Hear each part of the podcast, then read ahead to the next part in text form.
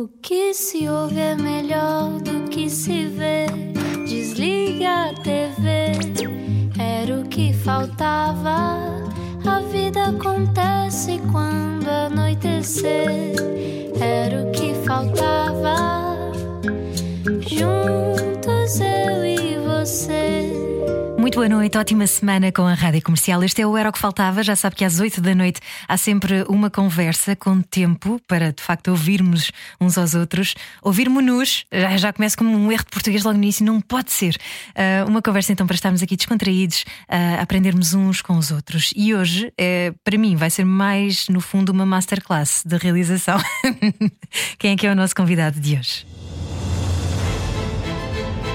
E agora, uma introdução pomposa. Achava que ia ser basquetebolista, virou cineasta, mas continua a correr atrás dos desafios e a lançar dos três pontos ou até do meio campo, se tiver de ser. Foi ele que o disse. Espreitar a biografia do realizador Sérgio Graciano é o equivalente a rever boa parte da produção audiovisual e cinematográfica portuguesa dos últimos 20 anos.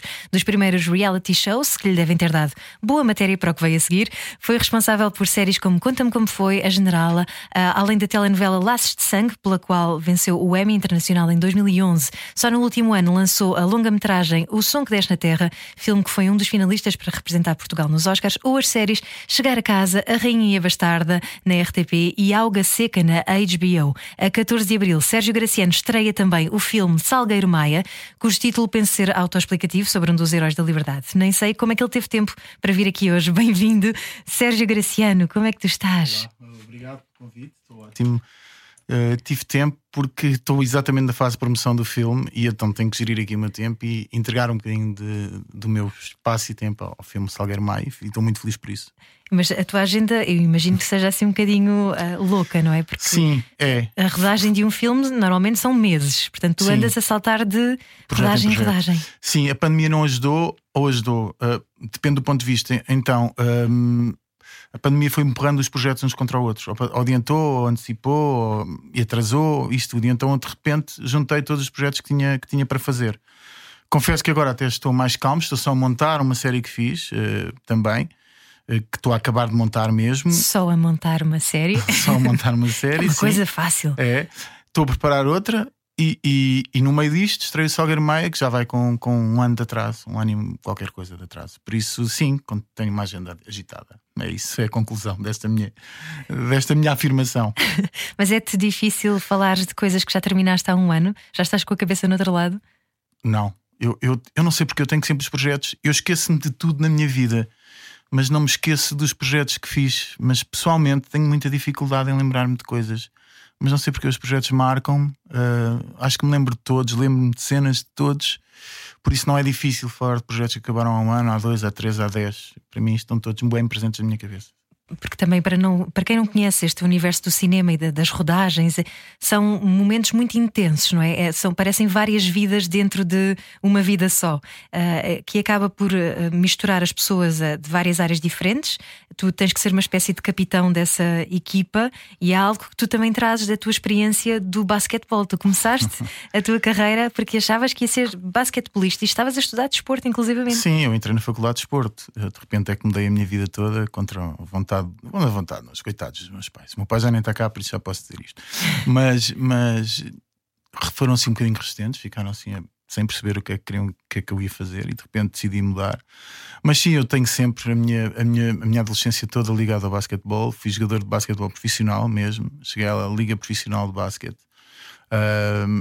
E deixei de jogar porque achei que que de repente não era vida para ninguém, que ia acabar, acabar cedo, e sempre tive esta paixão pelo cinema que o meu avô fez crescer dentro de mim, porque ia sempre ao cinema comigo todas as semanas, quando eu era muito pequeno, ia ao Condes, eh, que era ali na Avenida da República, um, ao Eden, que era em frente ao Condes, ao Paté, que era um namorado ou seja, cinemas míticos na altura.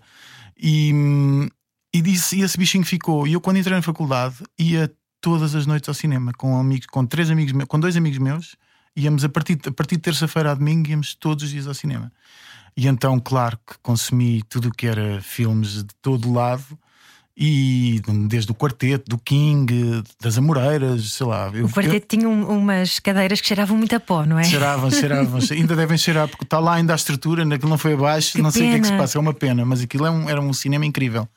E eu passei lá muitos. Lembro-me que o cinema, o quarteto, quando fazia anos, ou quando era o aniversário, qualquer coisa, era um bilhete a um euro. Uh, a um euro ou sem escudos. Sim, sim, Se calhar eram escudos que era muito ainda. barato, sim. E então eu passava lá a vida, eu passava a vida no cinema. Por isso é que de repente decidi ser realizador o cinema e também o cinema alternativo, porque o quarteto também passava, o quarteto e esses outros que tu falavas, passava de tudo, não é? Muito cinema de autor. Sim, era o cinema que não se conseguia ver no, nos centros comerciais, era o cinema, o King e o quarteto passavam de facto cinema de autor. E, e cinema de todo lado, e quem, quem te, quer ter acesso ao cinema que vem de, do, do, leste da Europa tem de ir ao quarteto, ou tem, tinha de ir ao, ao, ao, ao King, porque senão não tinha a mínima possibilidade de ver. Não é como hoje que há plataformas de streaming que fazem com que, por exemplo, séries realizadas por ti, como o caso de Alga Seca, está agora na HBO e, portanto, consegue chegar a todo o mundo. Isto, de repente, uh, passamos do, não é, de um, de um é. nicho pequenino para conseguirmos chegar a qualquer lado, mas isso também pode ser um desafio para é chamar a atenção do outro lado do mundo. Claro, é ótimo. Eu acho que isto está super democratizado agora, porque já eu acho que para os jovens está muito melhor, porque na minha altura, quando eu estudei era a altura da película. Um, e, e, de repente o cinema e a televisão ficou, ficou, ficou mais democrático. Ou seja, com o surgimento destas câmaras, máquinas fotográficas que filmam e, e, que, e, que, filmam bem, de repente toda a gente pode fazer qualquer coisa. E, qualquer miúdo pode ter visibilidade com um produto que faça bom, não é? Por isso, tendo agora estas plataformas, faz com que, que estes produtos sejam relativamente uh, possíveis de lá chegar. E, e essas plataformas trouxe, vieram trazer essa democratização que na minha altura não tinha. Eu quase que sou da, eu quase não, eu sou da altura dos três canais. Uh, ou melhor, eu sou da altura da RTP, dos dois, dos dois dos, depois dos quatro, não é? Por isso as plataformas vieram ajudar. Eu confesso que para mim me deu um imenso jeito, porque eu já, já, já estou a fazer, vou agora fazer uma série para uma plataforma também, depois vou fazer outra para o ano. Uh, e já fiz, por isso é porreiro, porque, porque de repente dão mais visibilidade ao nosso trabalho. Porque eu acho que cá na televisão esgota, as nossas séries ou filmes ou o que for esgotam sempre na altura, na altura que são vistas só e de repente desaparecem. Agora com o RTP Play é, é, mais fácil, mas de qualquer maneira eu acho que as coisas vão desaparecendo e, e nas plataformas não desaparecem. E é porreiro que o nosso trabalho continue vivo para as pessoas poderem ver. E tu gostas de rever o teu trabalho mais antigo, por exemplo? Gosto. Gosto, gosto. Por acaso gosto. Gosto, vejo imenso. A, a minha mulher em casa às vezes estamos sempre a dizer: estás a ver isso outra vez? E eu estou. Porque à procura do defeito ou à procura daquilo que mudou para os nossos tempos ou, ou às vezes do rasgo, não é? Porque quanto rasgo, menos sabes, sim, às vezes mais, mais sim. puro está a intenção, e, não é? E eu confesso que sou, que um, sou um bocadinho obcecado pela parte de direção de atores e então estou sempre à procura das coisas que fazia de antes, porque é que fazia e depois aplicar agora. Eu trabalho muito com um diretor de atores nos meus projetos, que é o Marco Medeiros, e muito me tem ensinado sobre direção de atores. Eu tenho aprendido imenso com ele. E então eu acho que esse agora é o meu grande foco, é, é a parte de direção de atores. E quando começaste, uh, o que é que te levou? Era mais quereres uh, visualmente contar uma história ou já era essa parte emocional de, lidares com os atores, de explorares as emoções, ires ao fundo da, daquela não, história? Não era contar uma história, era, era puramente estético, quase. Uh, foi uma coisa que eu fui descobrindo. A partir do momento, eu fiz entretenimento, muitos anos. E era uma coisa diferente da ficção. Eu, quando comecei a descobrir histórias, e a querer contá-las. Um, mais no início era estético, mas mais tarde fui procurando uma coisa mais profunda, mais. Eu gosto de ouvir as opiniões dos atores, acho que são pessoas inteligentes e têm sempre uma visão daquilo que vamos fazer e gosto de trabalhar com eles. Eu gosto de atores, gosto de trabalhar com eles e esse diria que é, que é a minha maior obsessão hoje em dia. E fui descobrindo que se calhar foi sempre, porque eu, à medida que vou vendo os meus projetos anteriores, noto que há sempre ali uma coisa diferente. Não sei, eu não sei, gosto de trabalhar com eles. Porque há muitos que não gostam, não é? mas, mas... Não, sabes porque eu acho, eu acho uma coisa. Bem, o que eu vou dizer agora? Estou a pensar. Vou, vou dizer, mas eu acho que os realizadores, essencialmente portugueses, têm medo de atores. E acho que têm medo de atores porque têm medo do contraditório ou do confronto. Ou seja, também é uma questão de segurança, não é? Mas eu acho que tu ficas mais escudado se nem sequer tentares ouvir o outro lado. Fizeres por ti Mas normalmente o outro lado tem muita coisa boa para te dar e tu, se estiveres disponível a receber, com certeza que o filme vai sair melhor. Só que eu acho que os realizadores portugueses, como, como, como o cinema português não é um cinema propriamente narrativo, um, eles escudam-se um bocado exatamente nisso, no cinema não ser narrativo. E contra mim falo. E assim é mais difícil poder criticá-lo. Não ser narrativo no sentido em que não é um, um não é, cinema não é mainstream, não é? Sim, não... e não é virado para, nunca é virado para grandes histórias, não é? É uma coisa sempre mais estética do que propriamente narrativa. Ou seja, tem, tem, tem história e, e seguimos mas não é nunca é a grande base do filme português, não é? Mas é uma, não tem nada uma de mal. Uma coisa que tem estado a mudar também. Sim, ao, tem. Ao e não tem nada de mal isto. Eu acho, que há, eu acho que há o cinema português que tem uma identidade portuguesa e é porreiro que isso não se perca. Porque o cinema português é o cinema português. Mas, mas também tem de haver este lado narrativo, não é? E eu acho que a questão dos atores com, cinema, com os realizadores portugueses, acho que há essa questão de, do confronto, de, da falta de argumentação para uma, para uma questão que possa surgir e que faça sentido. Uh, acho que é por aí. Porque muitas vezes eu imagino, eu sei o que é estar desse lado, embora não tenha muita experiência na direção de atores, não faço tanta ficção, faço mais documentário, mas uh, sei o que é nós estarmos a liderar uma equipa e de repente uh, nós colocarmos-nos em causa através daquilo que o outro nos propõe. Mas é, é, expor essa fragilidade e aceitarmos o que o outro tem de input também pode ser essa grande força, como tu estavas a dizer, não claro, é? Claro, eu acho que só melhora, não é? Eu estou sempre disponível para ouvir. A verdade é que eu ouço e acho que os atores gostam de trabalhar comigo também, porque eu estou sempre disponível para ouvir, e, e, mas também tenho as minhas opiniões e às vezes é difícil de movê-las. Mas em última análise é sempre o realizador sim, que decide, claro, é? alguém tem de decidir, não é? Mas eu acho eu ouço sempre e eu gosto de ouvi-los. Eu não gosto, eu, os meus processos de ensaios dos projetos são sempre uh, com o Marco, como eu tinha dito, com o Marco Medeiros. E, e, é sempre um processo tão giro de descoberta, tão giro, tão giro, e, e descobrimos coisas tão boas e trabalhamos tanto esse lado das cenas e do, do, da narrativa com os atores e, e eu não me vejo a fazer um filme ou uma série sem esse trabalho.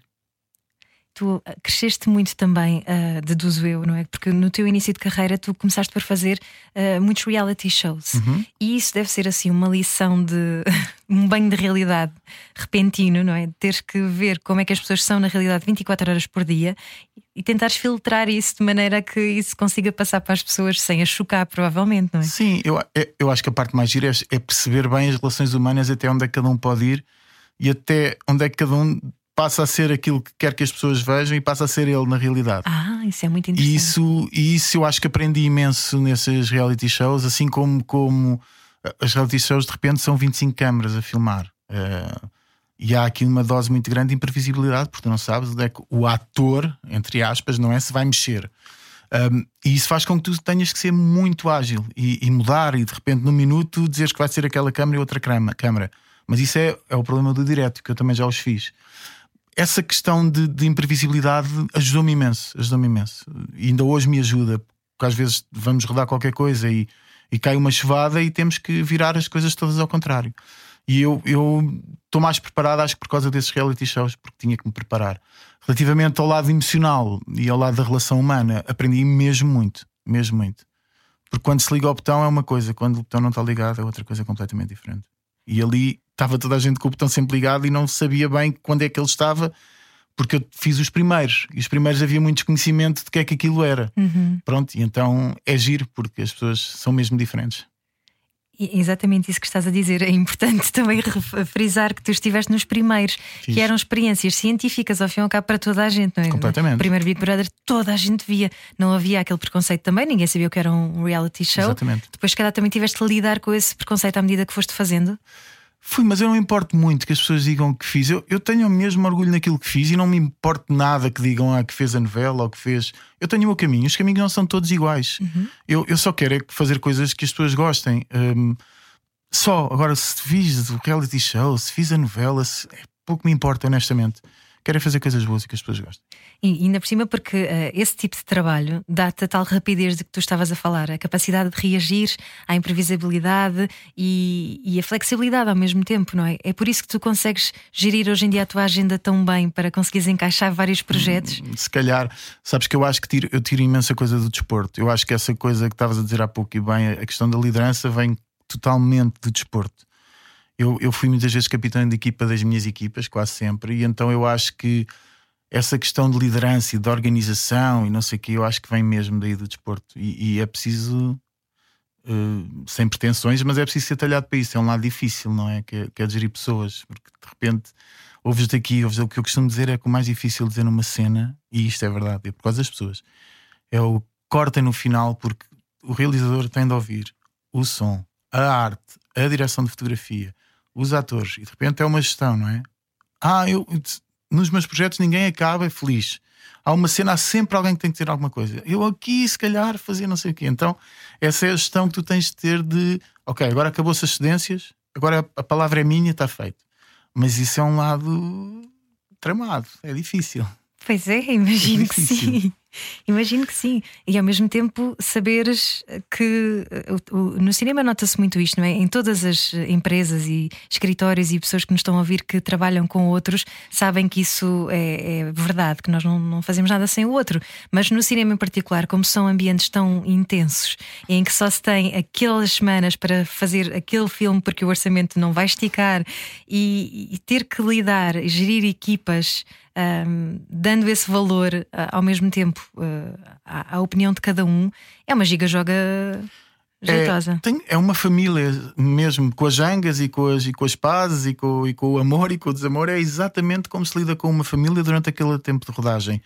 É muito denso, é mesmo muito difícil fazer uma rodagem com 40, 50 pessoas, 60 pessoas e gerir aquela gente toda. Eu também costumo dizer que não estou 30 segundos sem perguntar uma coisa, eu ou qualquer outro realizador. És o pai daquela gente toda. Costumo ser o pai. papá, papá. Sim, eu, eu, em Angola eu fui, teve, vivi lá dois anos e meio também a trabalhar em ficção. Então chamava-me o pai grande, por isso, mas é típico chamar um pai grande, mas eu acho que sim, que era o pai daquela gente toda. E cá também, acho que sou o pai de toda a gente, mas podem contar comigo para, para qualquer coisa, mesmo do trabalho ou sem ser do trabalho. Estou cá para ouvir. Mas isso é bonito. Um, Tu foste tirar muitas ideias aos reality shows de que estávamos a falar? Fui, fui. Eu acho que eu acho que consigo. Não sei se é tirar ideias, mas eu acho que é, eu, eu, eu acho que conheço as pessoas melhor. e acho que se calhar sei como é que alguém reagiria melhor a uma coisa que, que é dita ou que não é dita, ou que é pensada, mas que não é dita. Eu não tirei uma ideia concreta, mas eu tiro ideias de momentos que ouço. Um, seja para, um, para uma cena que eu, eu, normalmente, eu normalmente não eu, não, eu não realizo nada escrito por mim, escrevem sempre, mas eu tenho a mania de mexer uh, nos guiões. Uh, mas não mexo de fundo, eu acho que o autor está sempre lá. Eu gosto essas coisas do, do que é dizível e que não é dizível, eu acho que tirei muito dessas minhas experiências. Porque, porque há coisas que um autor escreve que não são dizíveis, apesar daquilo soar bem a quem escreve, se não disser alto, às vezes ainda é pior, porque não soa mesmo bem. E nós temos que ir alterando. E eu acho que essas alterações, se calhar, vieram desse, desse passado, de, dessa capacidade de leitura, ter estado com tanta gente que não sabia que estava a ser filmada, mas que sabia que não tinha consciência. Uh, por isso, as melhores ideias terão sido frases do que propriamente uma grande inspiração.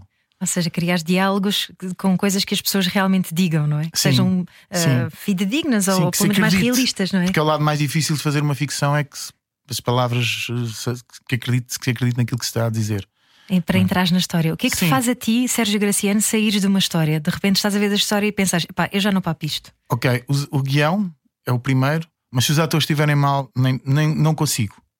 Não consigo mesmo. Vou desligo logo, olho para o Instagram. Ou... Acabou. não vejo mesmo. Os atores, eu não, os atores eu não consigo. O filme pode estar lindo. Se os atores estiverem mal, acabou. Porque deixas de acreditar Deixas na história. de acreditar é? naquilo que se diz. Olha, mas, mas, tu nunca deixaste de acreditar no, no, cinema e nesta coisa de contar histórias, porque mesmo quando tu já eras um, ato, um realizador, desculpa, profissional, uh, continuavas a fazer uh, brincadeiras. Aliás, há pouco tempo o Pedro Lopes, guionista, uh, autor da série Glória, que, esteve na, que está na Netflix com um grande sucesso, contou-nos, vocês são grandes amigos, não é? eu conheço-vos até desse tempo, que já, já vamos recuperar essa história. Numa curta-metragem, ganhaste tu. Pronto, Opa, sim, foi, foi. mas, mas, isso é bom, isso é bom. É uma picardia parva, não é? Porque não é, não é? nada, Aqui eu acho, eu adoro isso, eu acho isso giro, eu acho isso giro. Foi uma curta-metragem que nós uh, fizemos, cada um fez a sua curta-metragem, obviamente. O Pedro Lopes escreveu, tu realizaste, e eu na altura tinha escrito e realizado, e passámos no Shortcuts, que é um, uma mostra de curtas-metragens aqui em Lisboa, que, que, é genial, que é assim uma coisa de nicho de pessoas que realmente gostam daquilo sim, que fazem sim, sim, e que só vão fazer aquilo por carolice. E, e, de facto, nessa nessa, nessa altura, a minha curta ganhou ao Sérgio Graciano, não é? Ótimo. Chama-se Volta, pronto, não interessa. Mas não, mas o, o giro disto é, eh, e e este era o ponto do- do- da história. O giro isto é que tu já eras um realizador já com muita tarimba e ainda assim ias à noite, à terça-feira à noite, para os shortcuts, passar curtas tuas que tu fazias por Carolice sem ganhares um tusto. Sim, eu nunca ganhei muito dinheiro a fazer cinema. Eu, eu ganho a minha vida é fazer televisão. Uh, o cinema, os meus projetos de cinema são quase todos projetos meus, feitos com, com amigos. Pois tenho outros projetos de cinema que faço para produtoras, claro. Mas esses são os que me contratam para fazer. Mas os meus, eu faço imensos projetos meus e não importava nada da manhã fazer uma curta-metragem. Ainda hoje estava a falar com um amigo meu de irmos filmar durante oito dias, 100 minutos, para fazer uma série de 25 minutos cada um, de quatro episódios. Ainda estava. Foi hoje, falei com ele de manhã. Por isso eu tenho, esta, eu tenho este constante de, de, desaf- de querer desafiar-me, porque acho que se nós nos sentarmos só, as coisas não acontecem. E, e eu eu estava a dizer há bocado uma coisa que é verdade: há um bocado de preconceito. Eu sofri um bocado com o preconceito, mas se tivesse parado, tinha ficado a fazer os reality shows. E eu queria fazer muito mais. Por isso é que o preconceito até fortalece, acho eu. Ok, é isso, então vá, vamos lá provar. É. Nem conseguiste ficar parado na pandemia, por exemplo, em que tu juntaste uma série de malta. Pá, eu ria-me muito a ver aquilo. Ou quarentena. A Hoje é quarentena. Sim, sim, sim. Basicamente desafiavas o pessoal que estava em casa, atores, não é?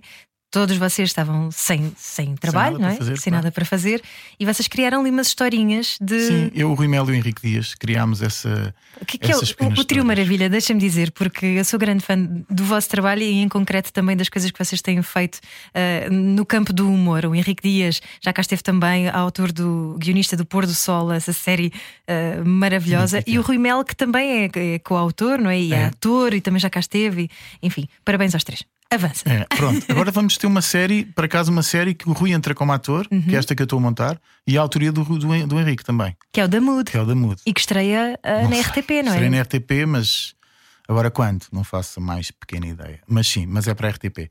E também é uma comédia, até é muito, é muito giro, é muito giro.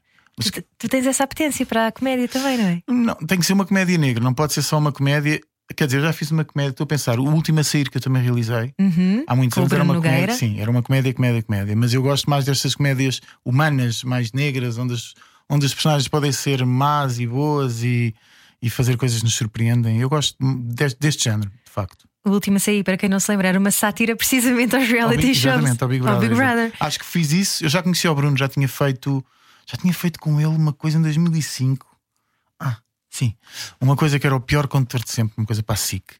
E então ele ne- nesse ano convidou-me para fazer eh, para fazer o último a sair, exatamente porque eu também tinha tido a experiência de reality shows e adaptei ali a questão das câmaras e tudo. Mas foi muito giro esse projeto. Imagino que sim. Hum. Muito bem, estamos à conversa com Sérgio Graciano no Era o que Faltava e continuamos a conversar já a seguir.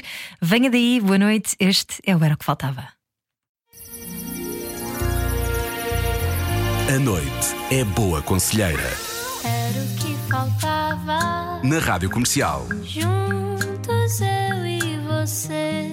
Bem-vindo de volta ao Era o que Faltava. Uma hora de conversa aqui na Rádio Comercial e já vamos a meio desta conversa de hoje com Sérgio Graciano, realizador que só neste intervalo já me esteve a contar as de- dezenas de, os dezenas de, de projetos que tem ahm, para concretizar seguidamente. Eu já fiquei cansada só de ouvir, só de ouvir. Ah, mas nesta altura também vai ter o filme Salgueiro Maia, que estreia dia 14 de abril.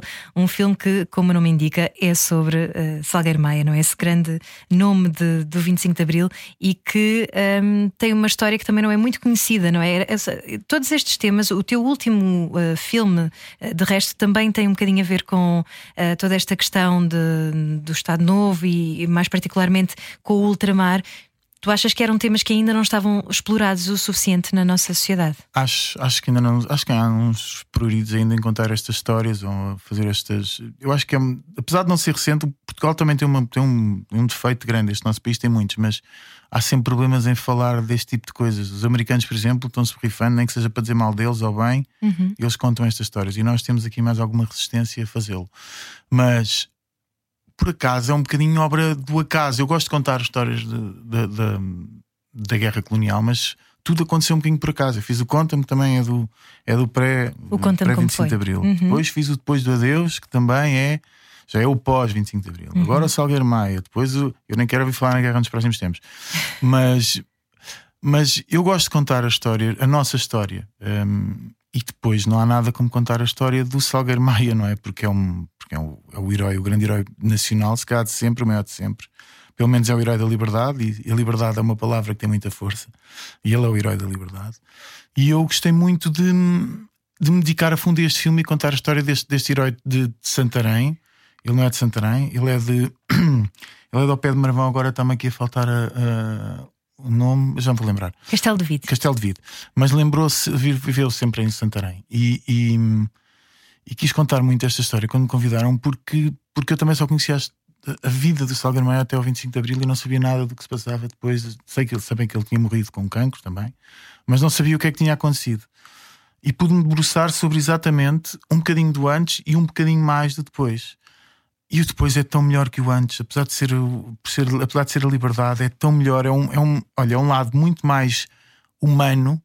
Uh, conhecer o lado humano dele é, é, muito mais interessante e perceber as convicções e perceber aquilo que ele acreditava e perceber o porquê do 25 de Abril e o porquê do, do Estado português lhe ter feito o que fez e da relação com a mulher é uma história assim, de apaixonante.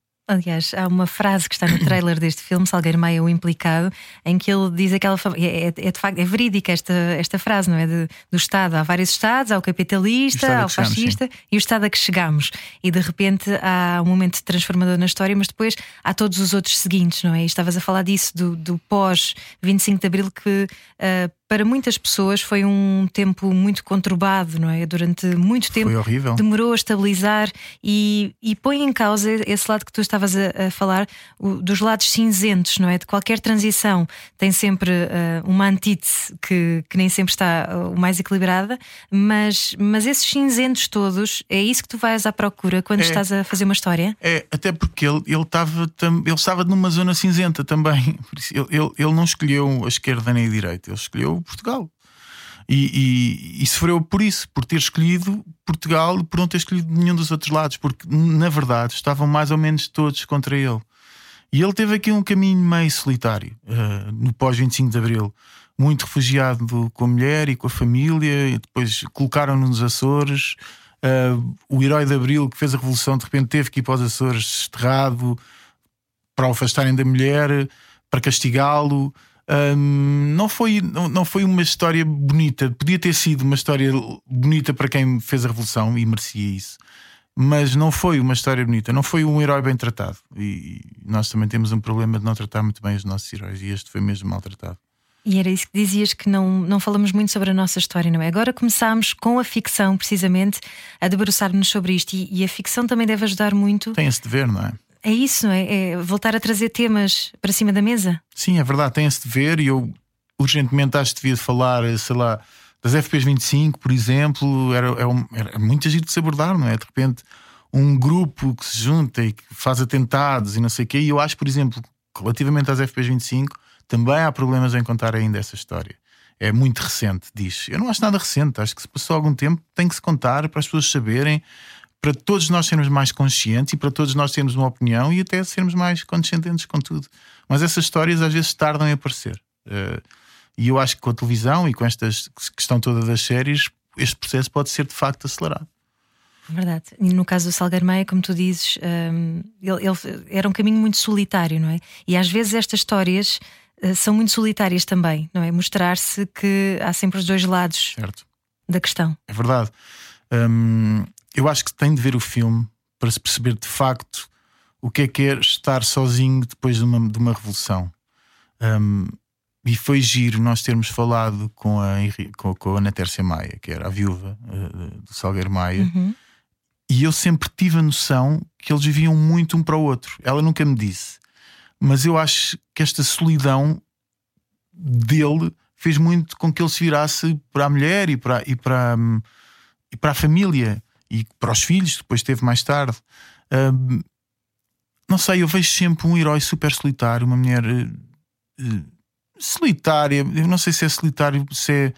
Se é hum, não consigo arranjar uma palavra melhor para descrever a vida, como é que ele era ou como é que ele se sentia. Por isso é que digo solitário, mas, mas ele era um herói abandonado, quase. Uh, isso foi muito giro de abordar e muito giro de ouvir as histórias. E, E muito giro de chegar a casa do Salgueiro e a mulher, porque nós estivemos em casa dele, e a Ana Tércia dizer-nos que era naquele, naquela cadeira que, tá, que ele sentava e estava a marca da cabeça dele na cadeira, como ela sempre dizia, e dizer que ele, quando estava com, com, com as dores do, do, do cancro, deitava-se no chão na, na fria para, para aliviar as dores. Isto são tudo histórias que, que de repente entram dentro de nós e, e, e desenhamos uma pessoa, não é? E, e, pronto, eu desenhei este Salgueiro Maia com a ajuda da Ana Tércia e de todos os que foram falando sobre ele. Qual é o teu critério para quereres contar a história? É comover-te? É, definitivamente. Tem, tem que comover-me e comover. Um, para que é que nós vemos, ouvimos música, ouvimos filmes, ouvimos séries? Para nos emocionarmos, não é? Seja para rir, para, para chorar, mas é para emocionar. E o que eu quero mesmo é emocionar, é construir uma, uma, uma personagem, emocionar as pessoas e, e e dar mais humanidade. Acho que, acho que o mundo está um bocado sem humanidade. e é fixe, nem que seja para os filmes, eh, as pessoas se aproximarem um bocadinho umas das outras. Olha, o Salgueiro Maia tem. Uh, quem, quem encarna o Salgueiro Maia é o ator Tomás Alves, que está muito bem daquilo que eu vi. Uh, também com a Filipe Ariosa, uh, Diogo Matos, Catarina Wallenstein, Dinarte Branco, José Condessa, João Nunes Monteiro, José Raposo, entre muitos outros. Tu já trabalhas com estes grandes há muito, muito tempo e, e és muito respeitado também na área, não é? Sim, quero acreditar que sim. Como é, como é que é? Imagino hoje em dia seja mais fácil, tens 46, mas aos 20 e poucos, quando tu começas e começas logo a trabalhar com estes grandes, como é que foi para ti, Sérgio Graciano? foi natural. Uh, eu, eu no arranque tive uma, uma pessoa que acreditou muito que eu ia capaz, era capaz de fazer ficção, que foi Patrícia Sequeira e ela deu uma primeira oportunidade de fazer e depois acabei por ser quase o braço direito dela durante 4 ou 5 anos em projetos. A Patrícia hoje é uma realizadora super reconhecida uhum. também. Fez e, o Snu, por exemplo, sim, assim fez, à cabeça. Fez, fez, fez. E fez as doces agora, as também doce? mais recentemente. Uhum. Um, por isso eu acho que ela, ela, é, é, é, ela é, eu aprendi muito com ela. Ela é uma realizadora firme, uh, sempre muito firme. E eu acho que um realizador tem que ser firme e tem que defender bem as opiniões dele. E, e acho que ela faz com que naturalmente, se tu a conheceres logo, tu a respeites. Tem assim uma postura meio. Tu entras e já estás a respeitá-la. E eu acho que aprendi um bocadinho isso dela.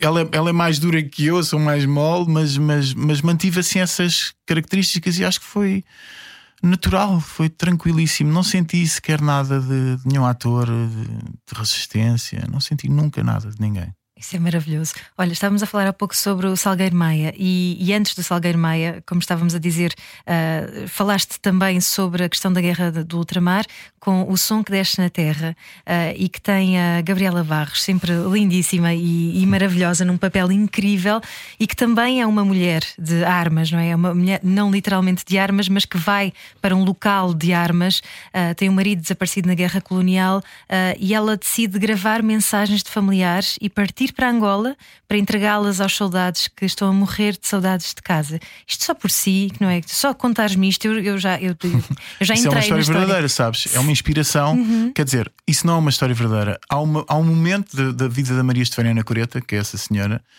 que, que não tinha maridos, não tinha filhos, não tinha nada, mas sentia pena das pessoas que estavam em Santarém e que, e que tinham os familiares longe a combater e então decidiu gravar mensagens em rádio e ir no meio da picada entregar. E eu falei com a Pipa, a minha mulher, e com a Joana na altura. Este projeto já começou a ser escrito em 2007. Um, e foram escrevendo, fazendo esta adaptação, dando outras motivações à, à Maria Estefânia Coreta, neste caso, a personagem agora do, do, do, da Maria da Luz, que é este filme do, do Sangue desta Terra. E, e foi assim que foi nascendo esta história. Por isso, estás a ver, essa, tu estás a dizer, é uma história que, de facto, se pensar bem nesta história, é só emoção, não é? Tipo, no meio da guerra, mostrar aos familiares e eu acho que faço sempre um meu trabalho a pensar na emoção. E esse filme pode-se apontar mil defeitos, mas que o filme emociona é inequívoco. O filme emociona, cria empatia com aquela personagem, fica-se com pena daquela personagem, fica-se do lado dela. E, e é isso que eu procuro: é emoção. E construir pontos ao mesmo tempo entre claro, as pessoas, não é? Sim, certo. É Ligações. Isso da empatia que tu dizes é muito importante. As histórias acabam por ser o veículo mais fácil para nós criarmos claro, empatia, não é? Certo, e porque depois motiva-te uma série de coisas. Acaba um filme que tu vais ver e que causa algum tipo de emoção e tu estás cinco dias a falar do filme, não é? E isso cria ligações. Estas coisas da internet de repente tiraram-nos aqui um bocadinho a capacidade de nos ligarmos a alguém porque estamos a falar com um ecrã de um telefone, não é? Ou um computador. E estas questões de relações físicas, uma relação humânica com, humana com uma relação física é bem diferente da outra. E não há nada como ver a cara das pessoas para, para, para perceber o que é que elas estão a ouvir de ti, apesar de tu estares a falar, não é? Elas podem estar a ouvir uma coisa completamente diferente daquela que tu estás a dizer. Um, e eu gosto muito de construir essas pontes, como tu dizes, e essas ligações. E o cinema é um ótimo veículo para isso. Entretanto, depois do som que deste na Terra e depois uh, deste Salgueiro Maio, o implicado, uh, estão séries a estrear em Catadupa, realizadas pelo Sérgio Graciano. Tens o Chegar a Casa, a Rainha Bastarda na RTP, a Alga Seca na HBO.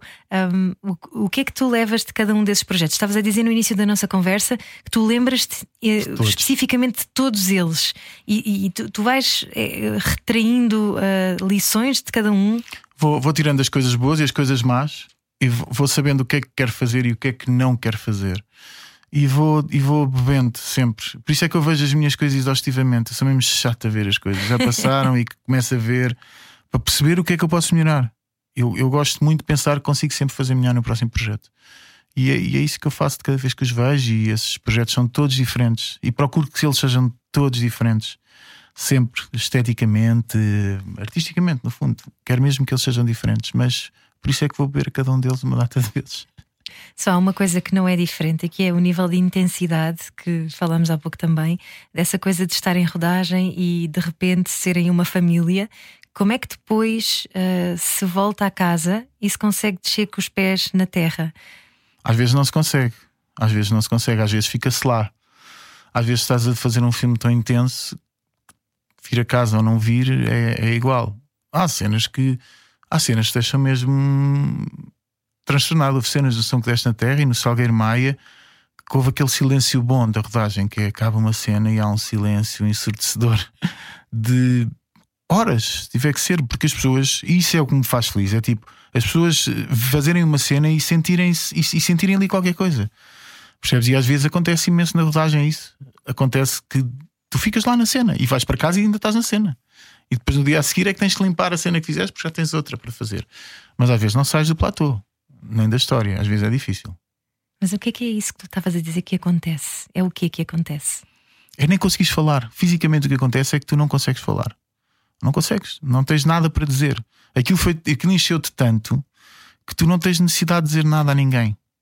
E isso acontece-me já me aconteceu mais do que hoje. Hoje é mais difícil acontecer porque também já fiz tanto e é difícil de, de ficar nesse estado. Mas, mas acontece. Quando a cena é muito pesada, há um silêncio. Vou para casa, não falo, uh, ou falo o mínimo, fico com aquilo na cabeça.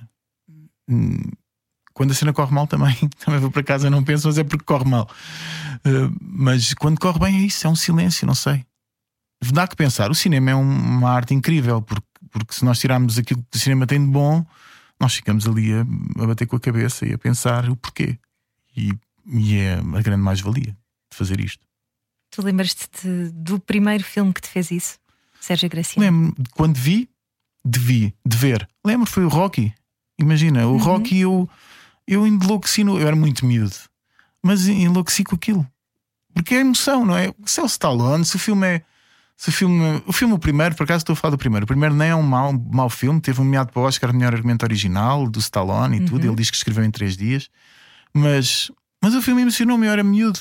Uh, às vezes nós não precisamos, não todos os filmes são obras-primas, é muito difícil haver uma obra-prima, mesmo. Nós é que temos a mania que os nossos filmes são sempre obras-primas, não é verdade. Esqueçam, não há, não há assim tantas obras-primas.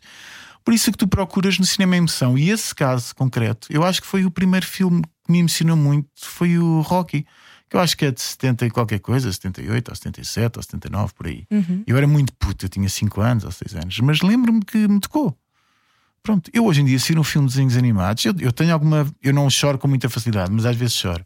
Eu, se vir um filme de desenhos animados, posso perfeitamente chorar, tranquilamente. Mas a Disney também não é põe-se a jeito. Também, claro, claro, eles sabem a forma toda. Sabem, é? sabem bem. Eles já, já fazem há muitos anos.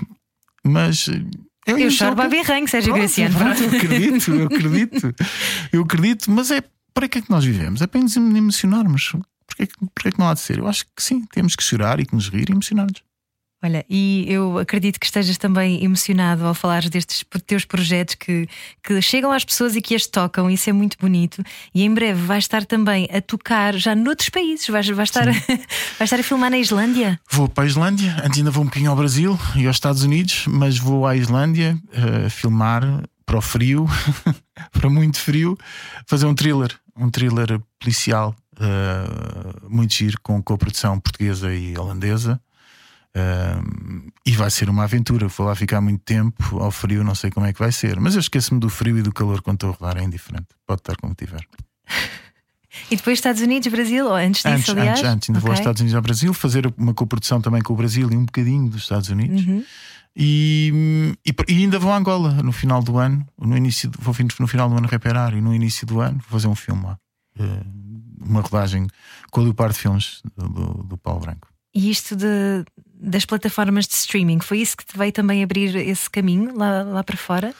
Foi, sem dúvida, claro. Tudo, tudo isto que eu vou fazer é para plataformas. Uh, menos o filme do Paulo, um filme de cinema normal.